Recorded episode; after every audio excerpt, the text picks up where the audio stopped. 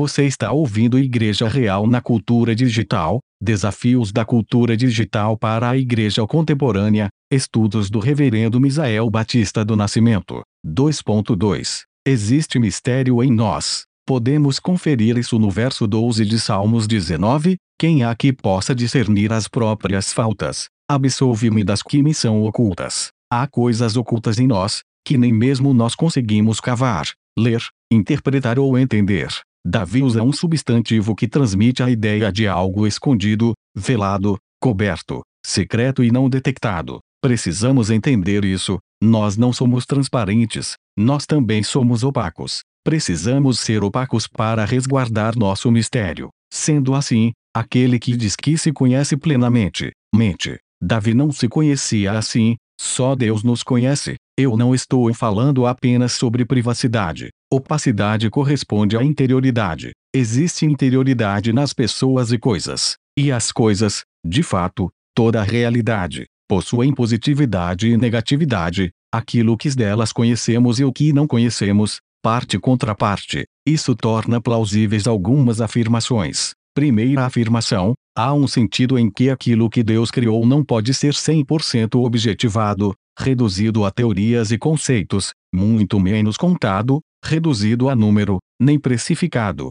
reduzido a valor monetário. Se a interioridade torna o objeto complexo, a complexidade torna o objeto inestimável ou incalculável. É por isso que a alma, na qual reside o pecado oculto de Davi, não tem preço, seu valor não pode ser estimado como ensina o próprio Senhor Jesus Cristo nas parábolas das coisas e pessoas perdidas, de Lucas capítulo 15, ovelha perdida, nos versos 3 até 7, dracma perdida, nos versos 8 até 10 e filhos perdidos, nos versos 11 até 32. Para Jesus, nem todas as riquezas do mundo são suficientes para somar o equivalente ao valor de uma alma, como lemos em Mateus 26, verso 16. E João informa que Babilônia, a cultura oposta a Deus, favorece um mercado que precifica e monetiza tudo, inclusive almas humanas. Apocalipse 18, de 11 até 13. Segunda afirmação, o resguardo do mistério é o pudor, cuja contraparte é a nudez. Em Gênesis 2:25, um e outro, o homem e sua mulher, estavam nus e não se envergonhavam. Mas o oposto disso é registrado em Gênesis 3:7, abriram-se, então, os olhos de ambos, e, percebendo que estavam nus, cozeram folhas de figueira e fizeram cintas para si. Não é sem razão que a Bíblia vincula a redenção com o vestir, com cobrir a nudez. Por exemplo, em Gênesis 3:21, fez o Senhor Deus vestimenta de peles para Adão e sua mulher e os vestiu. E ainda, uma palavra importante relacionada à redenção tem o sentido tanto de perdoar quanto de cobrir ou ocultar. Bem-aventurado aquele cuja iniquidade é perdoada, cujo pecado é coberto. Salmos 32, verso 1. Bonhoeffer fala sobre isso em seu trabalho não finalizado, Ética. Em vez de ver Deus, o homem se vê, os olhos deles foram abertos. Gênesis 3:7. O homem percebe a si mesmo em sua desunião com Deus e com os homens. Ele percebe que está nu, sem a proteção, a cobertura que Deus e o próximo lhe proporcionavam, ele se vê nu. Daí surge a vergonha. Bonhoeffer prossegue, nasce o pudor.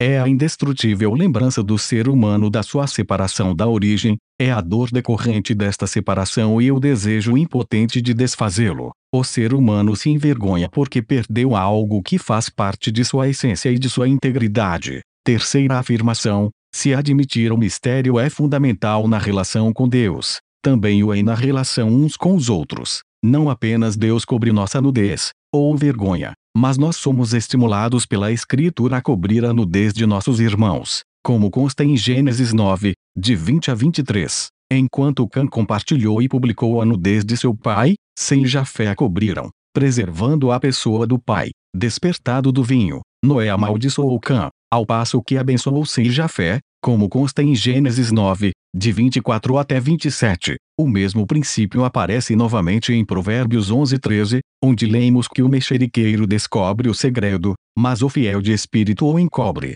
Ronald Wallace diz que João Calvino entendia que cada pessoa possui o seu próprio véu de mistério. O trato humano deve ser sem manipulação, reconhecendo e respeitando a singularidade e véu de mistério de cada ser. E prossegui, o véu de mistério que cerca a vida de cada ser humano diante de Deus e que, de maneira especial, cobre a vida do cristão em Cristo, não pode ser penetrado por outros, sob nenhum pretexto. Ninguém deve procurar violar esse santuário escondido da pessoa pelo exercício de pressão social deliberada. A reforma de Lutero e Calvino desdobrou este entendimento extinguindo a confissão auricular e sublinhando a liberdade de consciência. E Bonhoeffer se mostra consistente com este entendimento. Ele diz que o pudor como tal deve ser respeitado, uma vez que debaixo de tal máscara continua vivo o desejo pelo restabelecimento da unidade perdida. Todas as máscaras pudicas serão removidas na consumação e Deus, somente Ele, irá retirá-las, é o que consta em Mateus 12, de 36 até 37, e ainda em Romanos 2, verso 16, e também em 1 aos Coríntios 4, verso 5. Enquanto na dimensão atual, a verdade de Deus em Cristo exige o relacionamento humano conforme o Espírito de Cristo, com consideração, humildade e amor.